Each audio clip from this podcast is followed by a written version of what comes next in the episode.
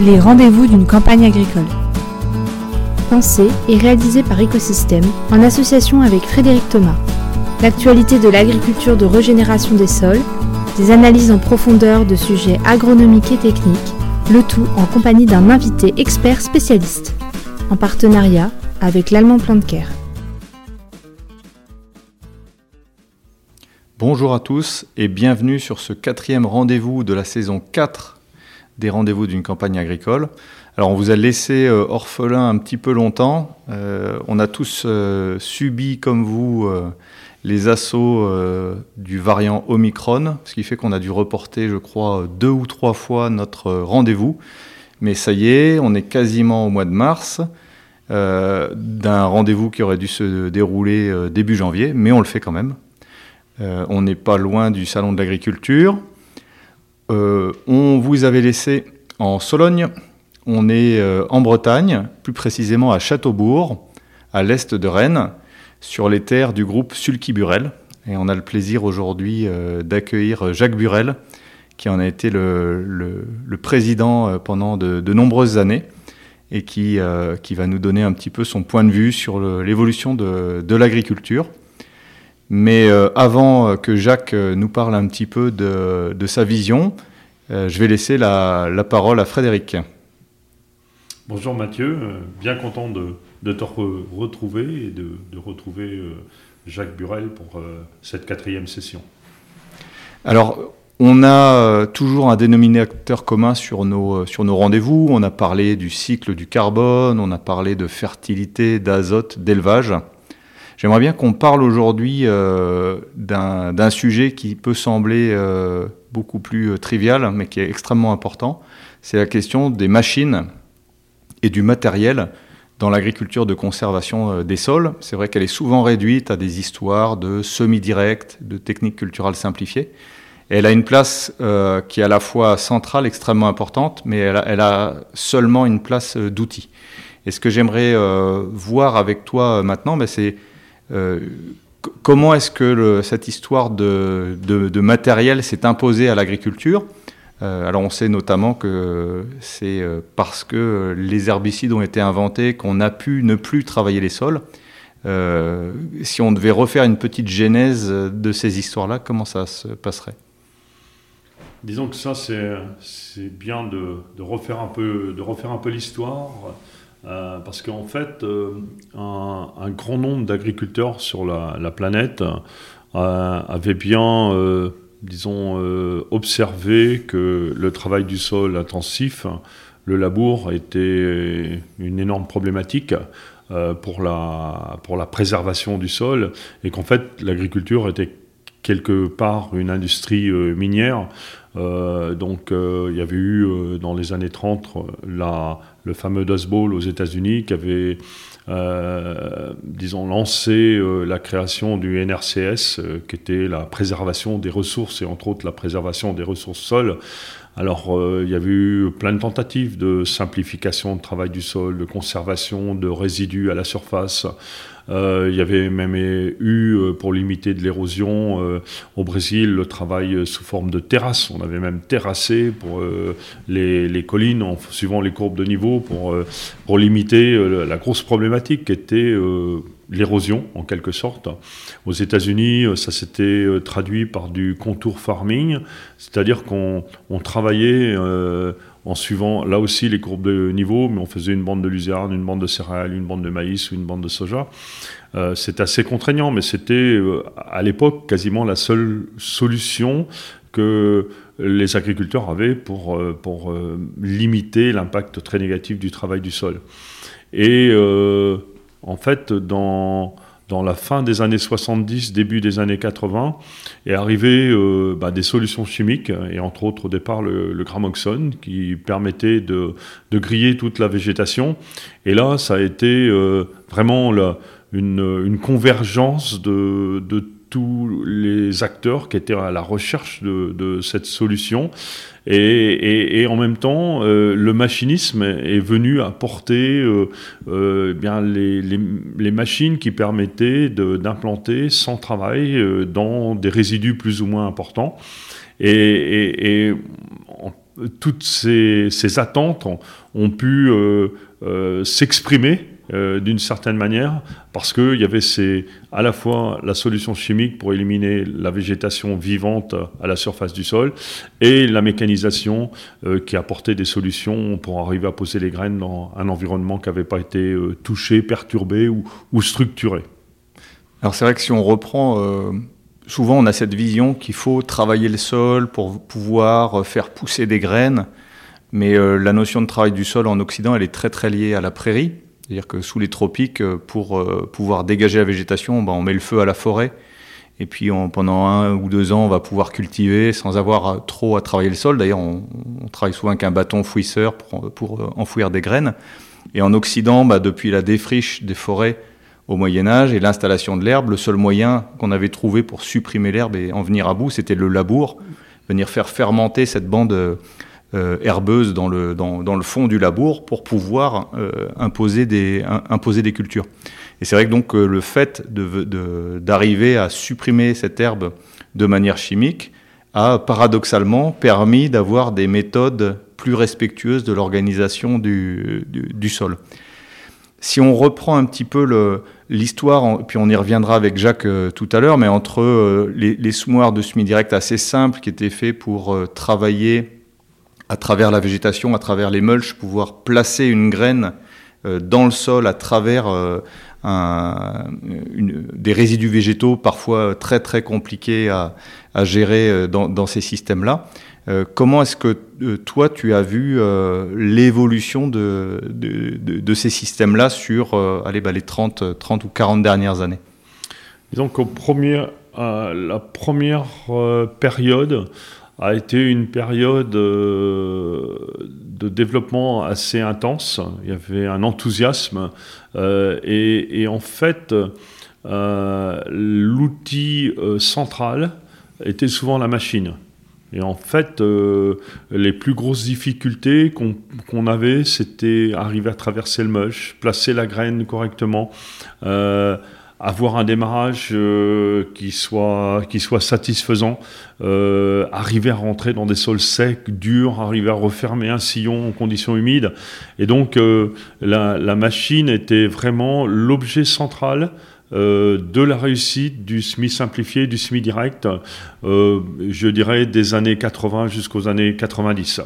La machine était aussi à cette époque-là une certaine forme de symbole, euh, c'était pour beaucoup d'agriculteurs le moyen d'afficher qu'on faisait différemment, qu'on avait euh, enfin laissé dans le fond du hangar euh, la charrue et, l'ensemble de, des outils de travail du sol, et là qu'on on partait vers une machine vraiment ou des équipements différents qui étaient capables de placer les graines dans l'environnement. Euh, après, on a rentré les couverts végétaux et d'autres outils euh, dans le système. Mais la machine est centrale. Il y a eu énormément d'évolutions sur les équipements. Euh, d'abord, le disque qui a permis de franchir beaucoup plus facilement les résidus.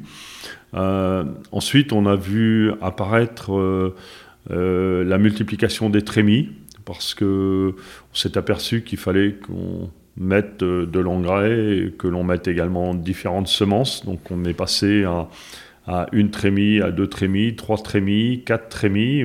certains vont même rajouter même euh, encore des trémies, mais euh, aujourd'hui, assez couramment, on a trois trémies sur les, sur, les semoirs. On arrive à aller assez loin à ce niveau-là.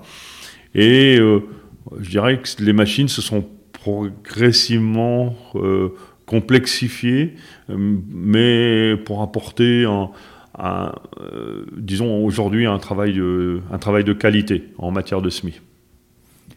Si on, pour, pour, reprendre un petit peu différemment ce que tu as dit, c'est euh, vrai que souvent quand il y a des nouveautés, on, va, il y a un peu le, côté miracle, le remède magique, et le fait de ne plus avoir à préparer les sols, à les travailler, le couple semoir et herbicide, en fait, c'était c'était magique. Euh, on n'avait plus tout ce, enfin, ces semaines à venir déchaumer, labourer, reprendre, semer, hercer, rouler, euh, qui en fait prenaient du temps et qui avaient un impact non négligeable sur le sol. On arrivait, on épandait un produit, on faisait du semi direct.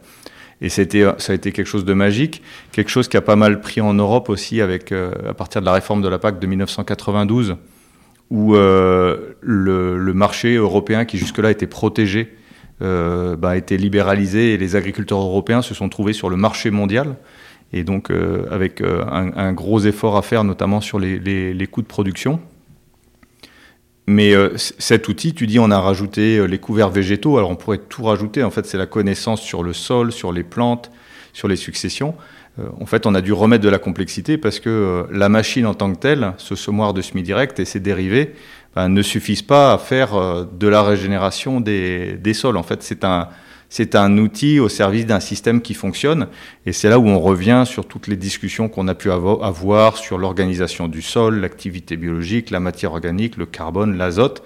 Euh, le fait de vouloir simplifier à l'extrême demande en fait d'avoir des systèmes qui soient euh, très très euh, très très complexes. La, question suivante que j'ai envie de te poser, c'est justement cette, dépendance qu'il y a eu et qu'il y a encore en tout cas sur les techniques de semi-direct et de semi-sous couvert aux, herbicides, avec les progrès qu'on a fait en agronomie, l'implication des réseaux, des instituts techniques, euh, de la recherche et la connexion euh, permise par les réseaux sociaux et Internet. Quel avenir, en fait, tu vois aujourd'hui euh, pour ces techniques-là dans des systèmes qui nécessairement doivent baisser un petit peu l'usage des produits phytosanitaires? On regarde des connaissances que, l'on a et du savoir-faire sur le terrain. Euh, on ne connaît pas de systèmes euh, qui, sur la durée, peuvent euh, oublier tout travail du sol et, supprimer tout, désherbage et toute action chimique pour reprendre la main. Donc à un moment donné, bah, soit il faut une reprise mécanique parce que euh, il va falloir détruire la végétation qui est en place euh, pour installer une, nouvelle culture. Alors, euh, on sait faire des enchaînements directs sur un an, sur deux campagnes, voire sur trois campagnes, sans travail du sol et sans utilisation d'herbicides. mais si on va sur la durée, c'est beaucoup plus compliqué et ça devient d'autant plus compliqué qu'on met des plantes pérennes dans la rotation, euh, comme une prairie, euh, comme une luzerne. Et, là, euh, se défaire de, donc, de cette végétation-là demande une certaine agression. Alors aujourd'hui, je dirais, on, est dans des situations où chacun peut choisir la situation qui lui va le mieux en fonction de son contexte et de ses choix, de ses stratégies. Un léger travail peut permettre de reprendre la main. C'est quelquefois un peu plus compliqué. Euh, la chimie peut aussi permettre de, reprendre la main à chacun de décider en fonction de son système. Et c'est là qu'on a vu évoluer, euh, puisque aujourd'hui on, est là pour la partie machinisme, qu'une partie des déchômeurs de l'époque sont en train de se transformer progressivement en semoirs ou se transformer en scalpeurs. Euh, et donc euh, arriver sur une nouvelle fonction qui est la destruction de, de la végétation. Alors, euh, chemin faisant, on trouvera peut-être des solutions encore plus douces, mais sachant que la solution de scalpage ou la solution herbicide est quand même une solution beaucoup plus douce que le travail profond qu'il y avait euh, voilà, 30 ou 40 ans, ou qui est encore assez commun sur une partie des exploitations. Ça amène aussi euh, une autre question, parce qu'effectivement, on voit bien qu'à la base, ce sont des, pionniers qui, depuis une trentaine d'années, euh, euh, cherchent à ne plus travailler le sol et ont utilisé les progrès faits par la chimie, notamment les herbicides, bah, pour pouvoir s'en passer dans des sols qui fonctionnent bien.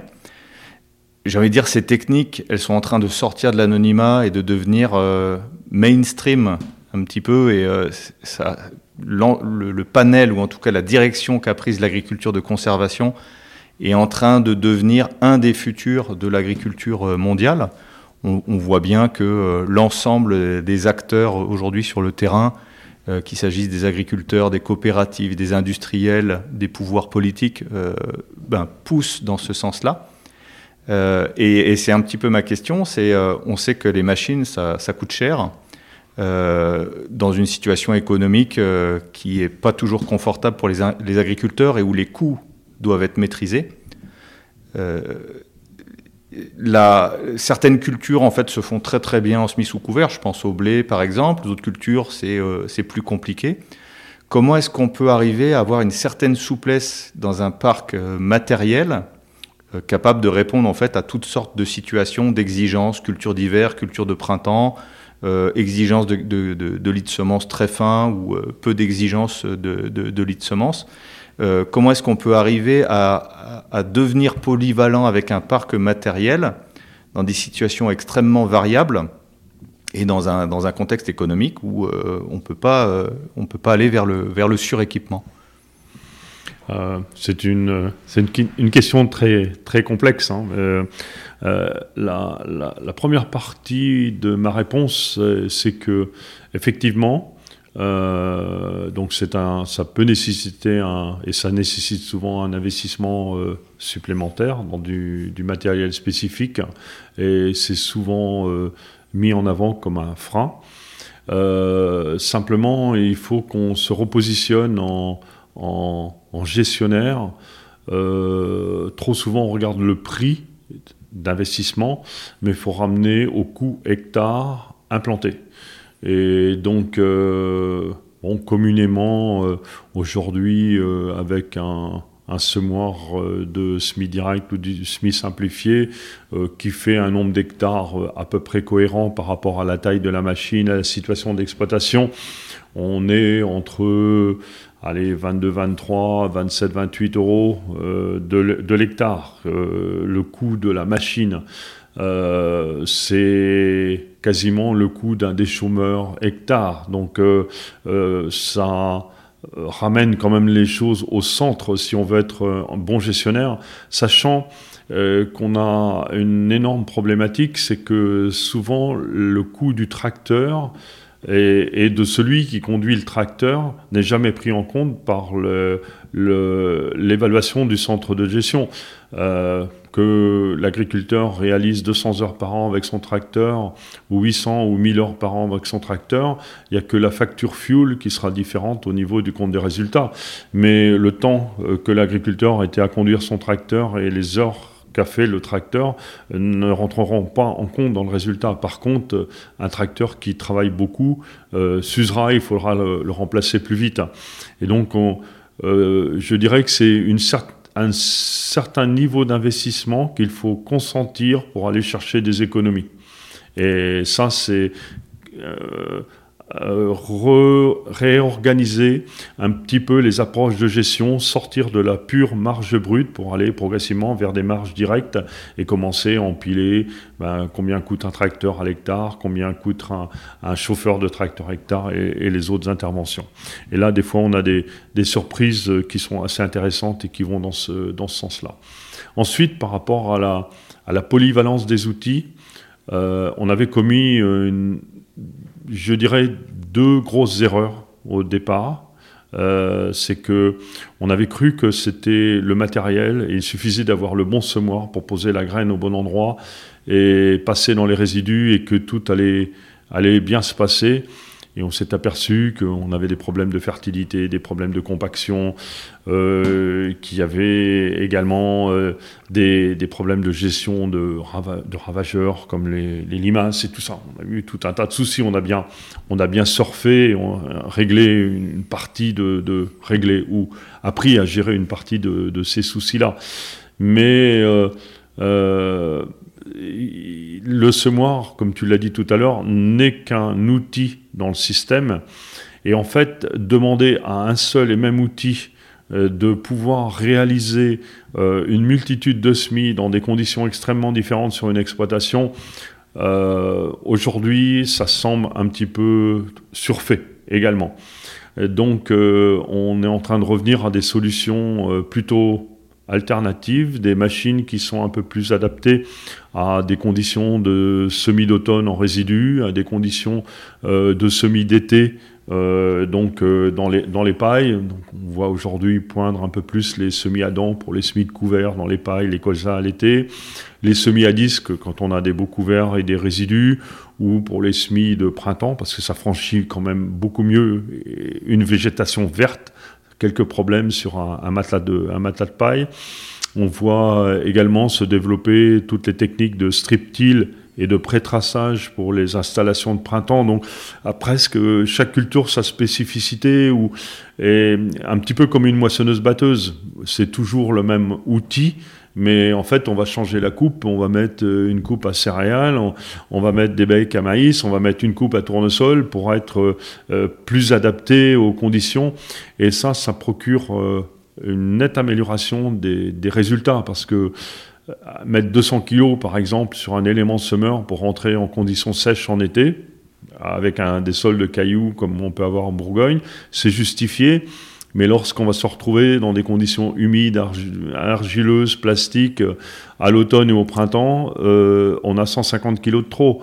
Euh, donc là, est-ce qu'on on, arrive à les retirer ou on prend un autre outil pour arriver à faire le travail correctement Et c'est préférable de changer d'outil dans ces conditions-là.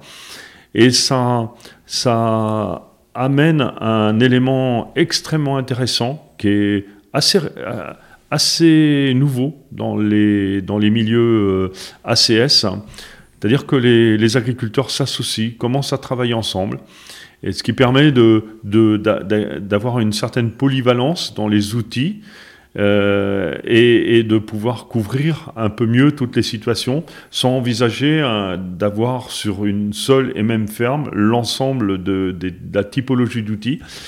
Euh, ça apporte euh, également une forme d'entraide, une forme d'échange de compétences.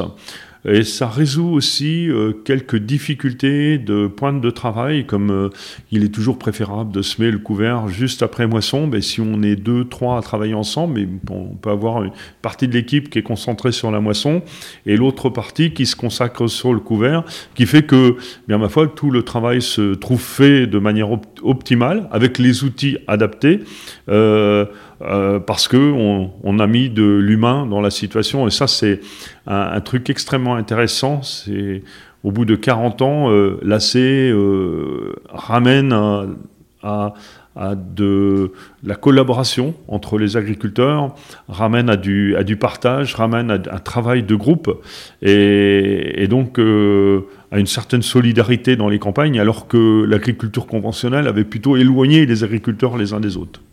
C'est un point extrêmement intéressant que tu soulignes et je vais me permettre de rebrancher sur le, niveau stratégique et international. C'est qu'aujourd'hui, l'Europe et euh, la France notamment, qui était une des grandes puissances agricoles euh, de l'après-guerre, bah, grâce justement aux outils de la révolution verte, à la mécanisation, etc., bah, arrive un petit peu en bout de course de la compétitivité parce que les autres ont, ont exactement eu le même cheminement. Je pense notamment à la Russie et à l'Ukraine qui font euh, l'actualité en ce moment avec des très grandes surfaces, très rationalisées, avec le même souci d'économie euh, sur les machines, et donc en fait on peut plus les gagner par là. Euh, ils ont des coûts de production de, 40% inférieurs aux nôtres, je pense, et euh, c'est vrai que c'est une illusion de vouloir faire aussi bien qu'eux sur le même terrain en restant avec des petites exploitations de 100 hectares suréquipées en matériel, et qu'une porte de sortie vers le haut, si on veut pas partir vers le colcose, d'une manière ou d'une autre, euh, la porte de sortie vers l'autre, c'est effectivement l'entraide et la coopération pour arriver à, le faire. Ce que font euh, d'ailleurs euh, très très bien les éleveurs. Moi, quand je pense aux chantiers d'ensilage, c'est des chantiers qui sont très mécanisés, sur des gens qui, avec des, des, personnes qui sont des voisins, avec les problèmes qu'on peut avoir entre voisins. Mais en fait, les chantiers d'ensilage, c'est sacré, c'est des grands moments, et ça fait la force aussi de, de ces régions d'élevage. avant qu'on passe à la suite, euh, on sait que, alors il y a eu euh, le semoir à disque, il y a eu le semoir à dents, il y a eu la disque et le, dent, il y a eu le disque incliné, etc. Euh, c'est quoi le, futur du semoir pour toi? Il y, a, plein de gens qui réfléchissent à, plein, de, plein de, solutions. Aujourd'hui, il y a deux, voire trois solutions qui, qui semble, euh, qui semble poindre. Euh, des gens sont à la recherche de l'épandage des graines, notamment pour les couverts. Et en fait, euh, on s'aperçoit que c'est une vieille idée hein, depuis longtemps avec, euh, avec des drones, etc. Donc, et plus on arrive à enrober les graines, à leur mettre un peu d'engrais, à leur mettre des, des produits qui vont permettre de conserver un peu plus longtemps l'humidité pour faciliter la germination. donc l'épandage des graines pourra devenir certainement un mode de SMI à un moment donné. Donc euh, un système de drones ou de robots, par exemple, à travers les rangs de maïs qui viendraient implanter à la bonne époque, alors que mécaniquement ou avec des machines conséquentes, on ne sait pas passer. Euh, le deuxième, euh, deuxième mode de SMI, c'est pour moi l'aquatile. Donc euh, des collègues australiens et entre autres Greg Butler en South Australia travaillent depuis quelques années sur un système à, disons à haute pression, très ultra haute pression d'eau, euh, ce qui permet de de couper normalement euh, des tartelettes ou de la ferraille. Et ça permet aujourd'hui de couper facilement la paille et de couper le sol euh, pour ouvrir un sillon sans avoir un contact métallique avec le, avec le sillon. Alors la consommation d'eau est, entre 2 et 300 litres hectares aujourd'hui pour ouvrir les sillons, mais on, peut imaginer, et c'est ce qu'il a un petit peu dans la tête, qu'on pourra arriver à synchroniser une micro-ouverture à un moment donné, une injection de graines un peu avec un pistolet pneumatique et on a l'engrais en même temps. Tu parlais tout à l'heure de canne planteuse, mais une canne planteuse avec un, une projection euh, hydraulique de, de l'engrais, euh, c'est peut-être rêvé, mais c'est certainement euh, des, comment, des, progrès technologiques qui pourront se faire. Et puis le, dernier semoir auquel je pense, et certains l'ont déjà essayé, c'est l'animal. Euh, c'est-à-dire on peut, on sait que les graines sont extrêmement résistantes, elles passent très bien l'estomac des, animaux, résistent très bien aux acides, résistent même à, la rumination, et, et donc faire ingérer des graines à des canards, à des moutons, et donc les utiliser pour détruire les couverts et, semer euh, donc euh, des, couverts tout en, plaçant les graines avec le bon engrais localisé au bon endroit et en piétinant pour qu'ils soient posés dans le sol. On a peut-être des outils très intéressants à, évaluer dans, l'avenir. On est, loin, mais on est très très loin d'être euh, au bout de, des, innovations qu'on peut encore mettre dans l'agriculture. Comme disait un comique. Euh, le futur ne manque pas d'avenir. Exactement. Euh, merci Frédéric pour cette partie-là. J'ai envie de, de, passer maintenant à, notre, euh, à la partie avec notre invité, Jacques Burel. donc, je vous ai présenté tout à l'heure. Vous avez dirigé pendant quelques décennies le groupe Sulky Burel, qui est un, qui est un groupe industriel français qui construit des, des, machines, des machines agricoles. Est-ce que vous pouvez vous présenter en, quelques mots? Bonjour Mathieu, bonjour Frédéric. Euh, alors, je me permettrai de dire qu'aujourd'hui, le groupe s'appelle Burel euh, et euh, regroupe plusieurs marques sous la, sous la bannière de Farming Together avec Sulky, avec Sky, avec Prologue et maintenant Frandant. Donc, un groupe qui fait 300 personnes à peu près, 300, 350 personnes, qui est dirigé maintenant par mon fils euh, Jacques, euh, Julien Burel, euh, un groupe donc, que j'ai dirigé pendant près de 40 ans. Et maintenant, je suis retiré depuis 3-4 ans. Voilà. Alors, moi, ce qui, ce qui je, je, voulais vous faire intervenir, pas, pas en fait pour, pour faire de la retape pour, pour, le, pour le groupe Burel, même si il produit des machines de qualité, mais c'est vraiment euh, l'approche euh, que, vous avez, c'est-à-dire que on est sur un groupe qui est vraiment ancré euh, dans, un, dans un territoire, et un groupe qui est, j'ai envie de dire, profondément, profondément terrien. Comment est-ce que vous avez accompagné cette agriculture un petit peu innovante, alors qu'on appelle agriculture de conservation, maintenant agriculture de, régénération. Euh, comment ça s'est fait et comment est-ce que vous avez accompagné ce, mouvement euh, depuis euh, ses origines? D'accord. Donc nous sommes depuis toujours, depuis l'origine, depuis que mon père a créé l'entreprise, spécialisés dans le semis et la fertilisation. Et on y est resté, on a été constant dans, ce, dans cette euh, spécialité. Euh, en ce qui concerne le, semis euh, et le semis de conservation, bon, c'est une.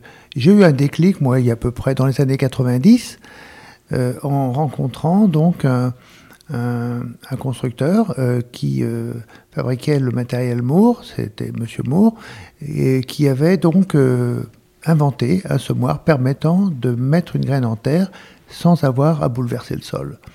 Donc ça a été pour moi un déclic intéressant et je me suis intéressé à cette, euh, à cette technique et qu'on a beaucoup, beaucoup, beaucoup euh, perfectionné. Et c'est vrai qu'aujourd'hui, on est capable de mettre en, graine, de mettre en terre une graine euh, sans avoir à faire de travail du sol, sans avoir à labourer. Évidemment, c'est très intéressant pour, pour des agriculteurs de pouvoir faire ça. Mais c'est un long chemin. vous parliez tout à l'heure euh, d'outils, euh, de machines, de machines. Je pense que c'est un outil surtout. Et ça n'est qu'un outil. Euh, un outil ne fait pas le, le forgeron. Hein. c'est, il, faut savoir, il faut savoir effectivement observer, analyser et après savoir s'en servir. Il n'y a pas d'outil miracle, ça c'est, ça c'est clair. Et c'est vrai qu'on a travaillé, travaillé, travaillé pour arriver à des solutions qui permettent effectivement d'économiser du temps, d'économiser du carburant, d'économiser des intrants. Et euh, on a rencontré là, euh, j'ai rencontré là l'agriculture de conservation qui va, je pense, vraiment dans le sens de l'histoire euh, et qui permet de ne pas abîmer le sol, qui permet de ne pas dépenser trop de temps ni trop d'heures et qui est un outil intéressant lié surtout, ce n'est qu'un outil comme je disais, lié surtout au nouveau développement que euh, Frédéric connaît bien, euh, et depuis longtemps donc, en associant des cultures, en travaillant de façon intelligente avec, sa, avec son sol, avec son climat, avec son exploitation, avec son, ses voisins, etc. Je pense que là, il y a vraiment tout un cheminement qui est long, qui est lent. Euh, il est vrai que si j'avais dû, en 90, miser uniquement sur cette orientation, euh, je pense que l'entreprise ne s'en serait pas sortie. C'est un, très très long chemin. Mais euh, aujourd'hui, effectivement, on, s'aperçoit que c'est une voie très importante et qui amène un respect du sol qui, je crois, répond aux préoccupations aujourd'hui euh, des, agriculteurs, mais de la société aussi, parce qu'on améliore, on voit bien, on améliore le sol, on améliore la santé du sol, on peut améliorer le climat, on peut préserver l'eau. enfin, il y a tout un, tout un tas d'arguments qui, qui, sont, qui vont en faveur de, de l'agriculture de conservation. Autre chose aussi qui m'intéressait euh, dans, dans, la trajectoire, euh, alors la vôtre, mais aussi celle, celle de, votre entreprise, c'est que quand vous avez euh, commencé, donc dans les années 80, à sortir, alors je crois que ça a commencé par un semoir à choux, on pourra y, on pourra y revenir, mais c'était vraiment des formes d'agriculture très, très, très, très à la marge. Ça a débouché aujourd'hui en fait sur la création d'une filiale, Sky, qui est entièrement dédiée à ces, à ces, à ces pratiques-là.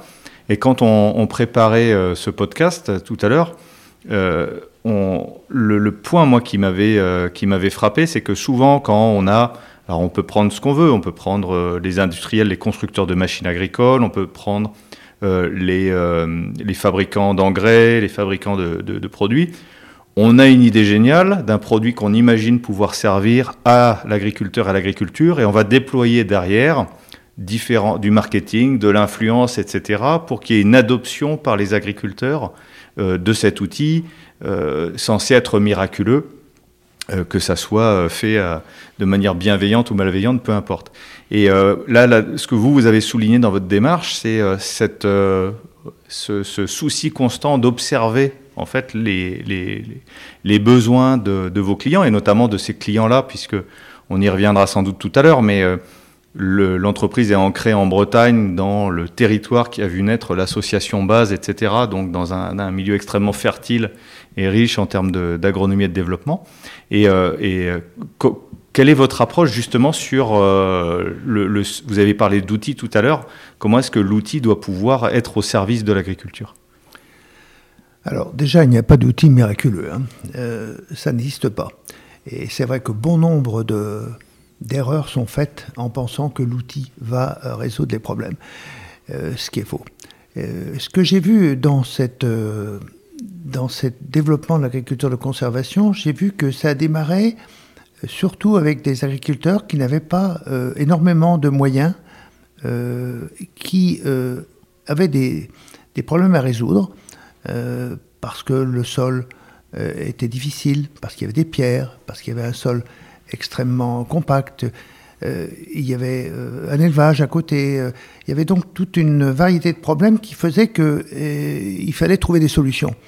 Et curieusement, c'est souvent en Bretagne, autour du Massif central, dans des, dans des régions difficiles, où il y avait des problèmes d'érosion, où là, il fallait trouver une solution. Et, et les, les gens se, réfléchissait.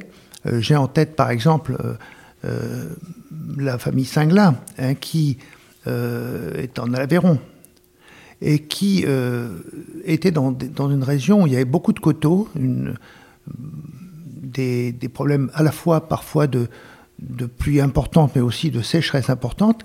Et, et, le sol, si vous voulez, dévalait. plus on travaillait, plus le sol dévalait, et les pierres arrivaient en bas, de, en bas des champs. Et donc, euh, le papa de, le grand-père, pardon, de, de, Sarah. Sarah Singla, c'est ça, euh, passait son temps à euh, remonter les cailloux, à, retravailler derrière le sol, c'était constant.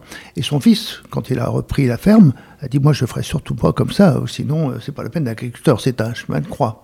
Et donc il a réfléchi et il s'est dit finalement ces cailloux, bah, au fond laissez-les laissez laissez-les longs en place. Euh, ce sont les vertèbres de la Terre, je crois que c'était l'expression qu'il a utilisée, surtout n'y touchons pas.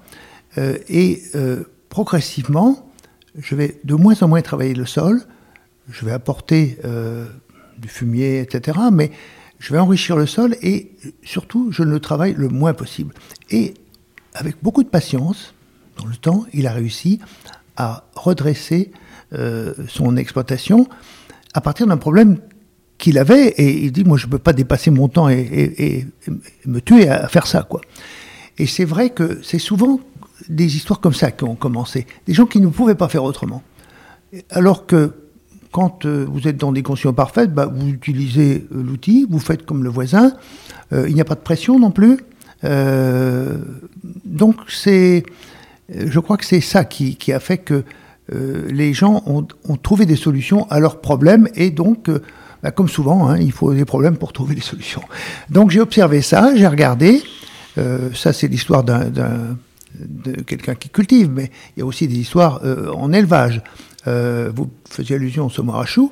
c'est vrai que de, de, semer du chou à l'entrée de l'hiver pour qu'il puisse être pâturé à ce moment-là pose des problèmes. Les animaux, si vous voulez, s'embourbent, les prairies sont, euh, sont complètement dévastées, et donc euh, euh, derrière, il faut les refaire, et c'est un peu dommage. Bon, l'idée est venue de dire, ben, finalement, je travaille avec un, un outil à dents sur une très faible profondeur, je dépose la graine, je ne détruis pas la structure du sol, et mes vaches auront le plaisir d'aller pâturer. Pour l'hiver, c'est un excellent, un excellent complément. Et voilà comment est né le Somarachou, le semi-direct Adam Somarachou avec nous. Ça a été aussi le, cas dans les prairies d'Irlande avec euh, l'outil qu'avait développé M. Moore. Et là, c'était à travers des disques, mais c'était la même idée, c'est-à-dire euh, déposer une graine sans travailler le sol, sans détruire la, structure du sol, euh, et, vraiment en dépensant beaucoup moins de temps, beaucoup moins d'argent, etc. Je faisais allusion tout à l'heure aux difficultés que rencontrent parfois les agriculteurs. Euh, parce qu'il y a les conditions euh, climatiques, il faut euh, tout de suite aller semer, c'est important, etc. Et souvent, M. Mon me disait, non, non, wait and see. ne vous pressez pas. Avec, quand on fait du semi direct, on peut prendre le temps. On n'a pas d'urgence à labourer, à travailler le sol, à se mettre. Attendez, le sol va, va, vous allez le détruire. Donc, prenez votre temps. C'était des, réflexions comme ça qui étaient très justifiées et qui permettent d'attendre avec sagesse le moment où la terre est prête à recevoir cette graine. Alors c'est intéressant ce que vous dites, euh, parce que c'est encore une fois, c'est un effet peut-être paradoxal, c'est que en ayant moins de temps à passer sur des machines et en, retrouvant le temps de remarcher sur ces sols et de l'observer, en fait, les agriculteurs ont eu la solution à, la simplification. En fait, c'est, euh, on peut faire du semi direct quand on a un sol qui fonctionne mmh. bien, ce qui demande effectivement de la patience, du temps, etc. Euh, une question aussi que, que j'ai envie de, vous poser. Donc, euh, vous avez euh, une, une, carrière professionnelle assez longue. Vous avez connu l'évolution de l'agriculture bah, depuis l'agriculture des Trente Glorieuses, destinée à remettre en route un petit peu la, production agricole pour nourrir une Europe qui, était, qui avait été dévastée. puis, en, fait, une, agriculture productiviste, mais qui commençait à toucher du doigt les limites euh, vous en avez parlé, sol caillouteux, de l'érosion, euh, du, manque de, du manque de temps, et ça s'est fait un petit peu dans toutes les, parties du monde. Une époque des pionniers qui, je pense, a commencé avec euh, Frédéric et le mouvement base dans les années 90, en essayant de trouver des solutions intelligentes et, complexes à, des problèmes. Et là, depuis allez, le, les années 2020, les années 20, peut-être qu'on dira ça, euh, on, arrive en fait à une ère de, vulgarisation. Vous, avec le recul que vous avez, comment est-ce que, euh, comment est-ce que vous avez vécu en fait cette transformation de l'agriculture et qu'est-ce que vous voyez pour elle? Alors évidemment, euh, il ne faut jamais cracher dans la soupe. Hein. Si on a parlé de productivisme, parfois en, dénonçant les abus, et il faut bien reconnaître qu'à la sortie de la guerre, et c'est pas si loin que ça, il fallait, l'agriculteur avait cette euh, mission très belle de, de nourrir les populations. Et donc, ça a été vraiment leur mission, et ils ont tellement bien réussi qu'à un moment donné, ils ont fait de la surproduction. Euh, c'est vrai que euh, la politique agricole commune a évidemment donné une orientation. Je peux dire, peut-être, malheureusement, il ne faut jamais faire les choses pour les subventions. Et c'est dommage que l'agriculteur ne puisse pas vivre de, de son travail. Et les subventions euh, ont malheureusement conduit à des, excès. Et donc, de, politique agricole commune en politique agricole commune, il a fallu corriger. Parce que les agriculteurs se sont dit, bon, il faut produire, on va produire. Et à un moment donné, ah, on produit trop, donc il faut faire des quotas. Enfin, vous voyez, on est, on est parti dans un, dans des cycles idiots. Quoi. Ben, alors, on va pas cracher dans la soupe, bien sûr, mais je crois qu'aujourd'hui, euh, l'orientation est peut-être... Il y a un virage, hein, clairement. Un virage qui est d'ailleurs euh, le souci euh, qu'a le consommateur, puisque finalement l'agriculteur travaille pour un consommateur.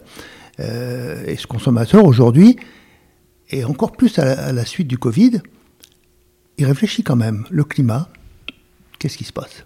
On a fait des bêtises problème d'érosion, de surproduction, on a fait des bêtises. Je pense que là, il y a un moment où euh, on va se préoccuper de la santé du sol. J'ai, grâce à, Frédéric, fait un voyage aux États-Unis il y a quelques années déjà, et j'avais été surpris, euh, il y a déjà 6-7 ans, hein, ou peut-être même plus, euh, d'entendre parler aux États-Unis un professeur dans une unité de recherche parler de la santé du sol. J'ai dit, mais oui, tilt, c'est ça, c'est la santé du sol. Nous sommes tous, nous devons tous être respectueux de la santé du sol, parce que derrière, il y a effectivement la nourriture, il y a le climat, il y a la terre, et on doit effectivement travailler dans ce sens-là. Ça, je crois que c'est vraiment euh, l'axe dans lequel il faut aller. Euh, et cette évolution-là me semble aujourd'hui assez bonne. Euh, donc il faut l'amplifier. L'idéal, ce serait effectivement qu'on puisse y aller sans, tranquillement, en réfléchissant, parce que souvent on a fait beaucoup de bêtises, et hélas, on avance en faisant des bêtises. C'est quand même dommage. Merci euh, Jacques pour, pour ce regard. cette histoire d'États-Unis, ça me permet d'entamer de, la, troisième partie, justement de, discuter un petit peu plus de, de, l'agriculture d'aujourd'hui. Alors il me semble, Jacques, que vous êtes un peu à, l'origine, alors peut-être, enfin je sais pas, euh, ou en tout cas un, des, un des, des, des, facteurs déclenchants de la création de la revue euh, TCS. Tu, Frédéric, je te laisse le... Oui, euh, on va refaire un petit peu d'histoire, mais il y a quelques années, en, en 1994, euh, Jacques Burel m'avait demandé de, passer le voir à, son bureau un soir. Et euh, il m'avait montré un, document euh, américain à l'époque qui s'appelle et qui s'appelle encore Nautil Farmer et qui veut dire l'agriculteur en semi-direct. Et il m'avait demandé ce que j'en pensais. J'étais lecteur de le Nautil Farmer à l'époque et c'était une bonne source d'inspiration euh, pour moi.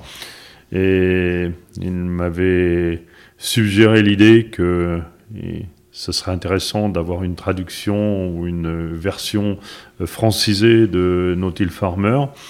Et il m'avait même euh, suggéré d'en être le, porteur. J'avais trouvé l'idée un petit peu pas saugrenu, euh, mais de, penser que moi, qui étais plutôt euh, agriculteur, euh, mécanicien, à l'époque, j'allais me mettre à écrire un magazine, mais il avait su planter une graine correctement, et, quelques années plus tard, eh bien, non, je lui ai amené la, version zéro de TCS c'est moi qui avais pris rendez-vous cette fois-ci. Hein. Et donc, euh, pour lui dire, eh bien, ma foi, euh, ça avait fait son chemin. Et, aujourd'hui, euh, si n'y avait pas eu cette rencontre et ce petit coup de pouce, peut-être que je n'aurais jamais fait TCS. Alors, ça me, ça me fait penser, comme Noël n'est pas très très loin, on vous fait une proposition, vous qui êtes, des auditeurs. si vous nous envoyez un, mail, donc à l'adresse de contact d'Ecosystème, hein, que vous trouverez sur notre site, avec vous mettez le mot-clé euh, podcast et RDV, eh bien, euh, on vous enverra euh, un numéro de TCS chez vous. Et après, bah, vous vous abonnez, vous vous abonnez pas. Mais voilà, comme ça, c'est Noël. C'est pas des ristournes, des rabais. voilà, c'est tout simplement, si ça vous intéresse, on vous envoie un numéro de, de TCS. Écrivez-nous un, mail à contact et, on vous enverra ça.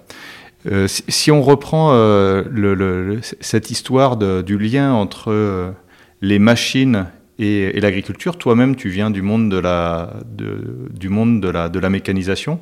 C'était un facteur extrêmement, extrêmement fort de, de, progrès. comment est-ce que tu comment est-ce que tu as vu la place euh, de, de, ces machinistes ou de, de, ces vendeurs de, matériel agricole dans, dans l'évolution de l'agriculture entre les années 90 et aujourd'hui? Disons que euh, euh, on a, que ce soit au niveau des agriculteurs, que ce soit au niveau des constructeurs de matériel, que ce soit également au niveau des fournisseurs, que ce soit fournisseurs de semences, euh, fournisseurs de phyto, enfin tous les gens qui, qui sont en agriculture ou périphériques de l'agriculture, eh bien on a à peu près le même pourcentage, je l'ai même vu dans la recherche, de gens qui sont pas rebelles, mais qui avaient une vision un petit peu différente et qui sentaient qu'on pouvait aller vers une autre forme d'agriculture. Et en fait, euh, l'agriculture de conservation a permis d'une certaine manière de fédérer un petit peu tous ces gens-là euh, qui se sont soutenus ou qui ont les uns les autres apporté un petit peu leurs compétences. Alors euh, les gens du matériel ont, apporté l'outil un petit peu central qui permet de mettre, mettre des graines, mais en même temps, il y a des gens qui ont participé à, sélectionner, importer des, euh, de, des graines de couverts végétaux un peu plus spécifiques qui sont devenus un formidable outil euh, dans nos systèmes à partir des années 2000. Euh, on a même eu des chercheurs, et j'oserais citer Jean-Pierre Sartou, qui, en, un peu dissident de la recherche conventionnelle, qui nous a apporté des connaissances en matière de, de prédateurs en, matière de, de, de limaces et nous a appris à gérer un peu mieux les écosystèmes ou nous ouvrir un petit peu sur ces écosystèmes. Il y a des gens euh, de l'engrais qui nous ont apporté également euh, des, des, solutions un peu plus adaptées à ce que l'on cherchait. Et en fait, c'est l'ensemble de cette euh, communauté un petit peu dissidente, qui n'était pas vraiment la communauté très dissidente de l'agriculture biologique, qui était plutôt en, opposition, mais un petit peu une, une communauté euh, qui, qui, qui, gardait euh, une approche euh, productiviste, mais tout en utilisant au mieux les fonctionnalités du vivant. Et on a réussi à réunir un petit peu tout ça. Et bon, le, machinisme a été une très très belle contribution et continue à être une très belle contribution. Alors autant je peux comprendre qu'un agriculteur, en fait, qui est maître chez lui, euh, bah, puisse devenir dissident d'une manière euh, ou d'une autre et décider de ne pas suivre le, courant. Mais pour un, industriel qui a en fait bah, des familles à faire vivre, un outil qu'on peut plus comparer à un paquebot euh, qui est, dont la route est tracée, qui est lent à faire ralentir ou accélérer ou à faire changer de cap, comment est-ce qu'on peut intégrer dans une stratégie industrielle avec une gamme, qui reste quand même relativement large sur les outils de travail du sol, comment est-ce que justement euh, on, peut accompagner euh, le progrès euh, et l'évolution de l'agriculture? Alors, je retiens l'idée de, Frédéric tout à l'heure. Peut-être que les moutons sont d'excellents semoirs. et peut-être que, effectivement, il faut se remettre en cause complètement. Mais, si vous voulez, je crois qu'il faut euh, écouter, observer, euh, travailler à différents niveaux pour, pour essayer de comprendre vers où on va et, euh, quel est le besoin et, si possible, l'anticiper parce que c'est vrai que si on regarde aujourd'hui, effectivement, c'est loin d'être la majorité euh, des agriculteurs qui ont fait le chemin de l'agriculture de conservation. Moi, ce que j'ai remarqué, et c'est ça qui m'a intéressé dans le travail de Frédéric, c'est que finalement, euh, avec son mouvement en base, là, euh, il a développé des, des, acteurs de la recherche, des cellules de recherche dans différents territoires, différents sols, différentes régions, etc. Et c'est venu, et ça s'appelle justement base, c'est devenu, c'est venu par là. Et, ce qui m'étonne, c'est qu'aujourd'hui encore, même si j'ai un peu quitté euh, la profession, mais ce qui m'étonne quand même, c'est qu'on forme encore des gens euh, sans, sans vraiment tenir compte de ces nouvelles réalités, de ces nouveaux besoins. Et on va se retrouver, euh, ces, ces gens-là vont se retrouver déphasés. ce qui est regrettable, c'est qu'on a complètement oublié l'agronomie. Et c'est pas parce qu'on avait de belles machines et parce qu'on a développé machinistes qu'il fallait oublier l'agronomie. Au contraire, au contraire. Euh, donc aujourd'hui, euh, je pense qu'on forme des, agronomes euh, de bon niveau, mais malheureusement, ils vont pas assez sur le terrain. Il faut aller sur le terrain.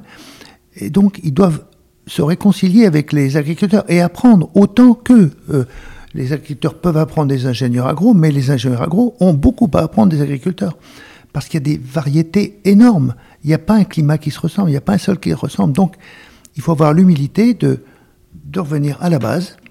Euh, c'est sûr qu'il y a des directions, euh, une politique qui sont nécessaires en disant voilà, il faut aller dans cet esprit, économiser, euh, protéger la planète, faire attention au climat, attention aux inondations, attention aux sécheresses, etc. Il y a une voie à, à. Mais après, les acteurs, c'est à eux de le faire sur le terrain. Et, c'est là où je crois qu'il y a encore beaucoup, beaucoup de travail. On voit bien qu'aujourd'hui, les coopératives commencent à se préoccuper sérieusement du sujet, mais entre le haut et la base, il y a beaucoup, hélas, de euh, déperditions. Merci Jacques pour ce, pour ce, pour ce moment-là. En fait, c'est un plaidoyer pour euh, des activités humaines enracinées. Vive le terrain, relier la tête et les bottes. Frédéric, je te laisse le mot de la fin. Ouais, je, je pense que, et je vais me permettre de souligner quand même que euh, euh Jacques Burel a, toujours tenu à, gérer son exploitation et la ferme de l'épine euh, où on est aujourd'hui. Et l'a géré en, en tant qu'agriculteur et, bon père de famille. Et dès qu'il a eu le déclic, et, malgré que l'ensemble des équipements Sulky Burel sont plutôt ou étaient plutôt largement dédiés à une agriculture conventionnelle, la ferme a été très rapidement conduite en, agriculture de conservation et en semi-direct, euh, pour plusieurs raisons, parce que c'était, euh, ça, lui, ça, semblait être le sens de l'histoire, euh, disons la, la, situation dans laquelle on est aujourd'hui au niveau de l'agriculture française montre que on était quand même dans le sens de l'histoire, la, cohérence est quand même en train d'émerger. Euh, c'était aussi euh, euh, le moyen de regarder, d'anticiper, de tester les machines.